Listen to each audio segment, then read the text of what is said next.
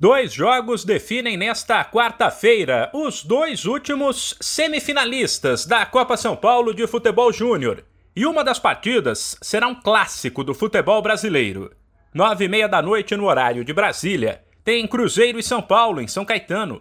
As duas equipes chegam para o duelo decisivo embaladas, uma vez que somam 100% de aproveitamento na competição. Além de serem times que marcam muitos gols e são pouco vazados.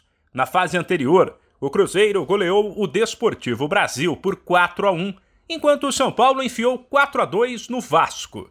O vencedor do duelo entre a Raposa e o Tricolor vai encarar na semifinal da Copinha ou Palmeiras ou Oeste. Essas duas equipes entram em campo um pouco mais cedo, às 7 da noite, em Barueri.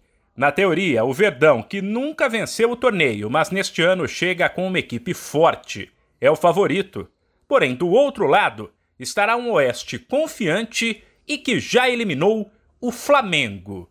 Em caso de empate nessas partidas, a decisão será nos pênaltis. A outra semifinal está definida e será entre América e Santos, que vão se enfrentar na sexta-feira. Ontem o time mineiro eliminou o Botafogo com uma vitória por 1 a 0 em Jaú. Já o Peixe levou um susto. Chegou a abrir 2 a 0 em Araraquara, sobre o Mirassol. Mas o time do interior mostrou que é cascudo. Depois de eliminar Atlético Mineiro, Bahia e Esporte, ele buscou o 2 a 2. Só que nos pênaltis o Santos levou a melhor com duas defesas do goleiro Diógenes. De São Paulo, Humberto Ferretti.